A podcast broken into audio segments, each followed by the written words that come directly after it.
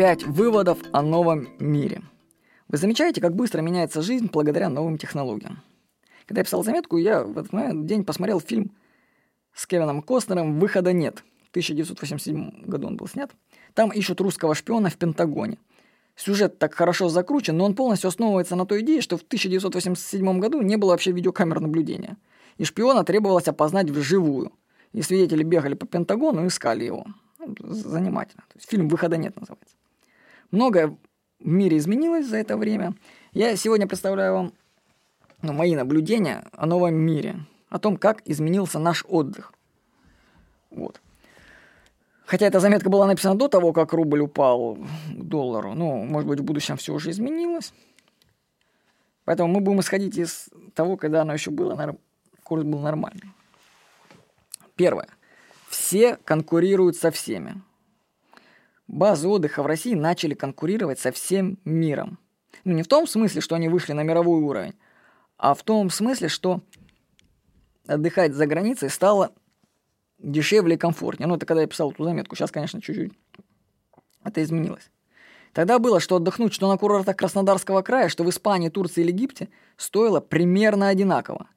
И что вы выберете? Ну, кстати, вот я писал эту заметку, кстати, как много изменилось. Я писал, что вы выберете, Сочи или Барселону, да? А я бы сейчас вам скажу, я бы сейчас выбрал Сочи. Что я был и там, и там. Я был в Барселоне. Это, Барселона – это родина воров. Такая столица воров. Посчитайте у меня заметка. Барселона – столица воров. Не, Барселона мне понравилась, я не спорю, но Сочи тоже неплохо. Особенно после Олимпиады. Очень цивильно так. Вот. То есть конкурировать базы даже нашего отдыха начали с мировыми том смысле, что появилась возможность не ехать на наши базы, а дешевле поехать в любую другую точку мира. Но сейчас, в 2015 пока дешевле ехать на курорты Краснодарского края. Ну, и они стали гораздо цивилизованнее. Как быстро летит время. Вот заметку написала, уже через год все упоминалось. Вот, второй пункт. Нет расстояний и границ. С развитием авиасообщения вы можете в течение одного дня попасть в любую точку Земли. Из некоторых регионов России быстрее долететь до Таиланда, чем до курортов Краснодарского края. С самолетами не имеет разницы, куда ты летишь. Потому что по времени это примерно одно и то же, как и по цене. Такая шутка была на Башорге. Провожала маму в аэропорт на самолет в Париж. На обратном пути все Ленинградское шоссе стояло. Мама прибыла в Париж раньше, чем я домой. Ну, действительно так. Бывает полмира быстрее пролететь на самолете, чем доехать в другой конец города. Даже в Краснодаре. Третье. Маркетинг отдыха. Базы отдыха некоторые в России существуют по инерции. Ну, многие из них просто строились для государственных предприятий, задачи привлекать клиентов у них и не было. Я вот наблюдаю там в Браудерсу, где мы отдыхаем, есть базы такие советского периода, так вам там никого вообще нету, почти никого нет. Потому что владельцы баз, они не слышали такие слова, как маркетинг, продажи, интернет. Вы еще спросите, а у вас тут Wi-Fi есть? Они скажут, а что это такое? Вот. Есть у них фактически деньги под ногами валяются, они их не видят. Вы, кстати, знаете, вы не поверите, но знаете, что на берегу Черного моря существуют убыточные базы отдыха. Убыточные. Вы можете себе это представить? Вот, вот, вот люди, таланты. Мы ищем таланты. Так что такое нынешнее время. Так что при обычном подходе к сервису, который был, выжить у таких баз нету.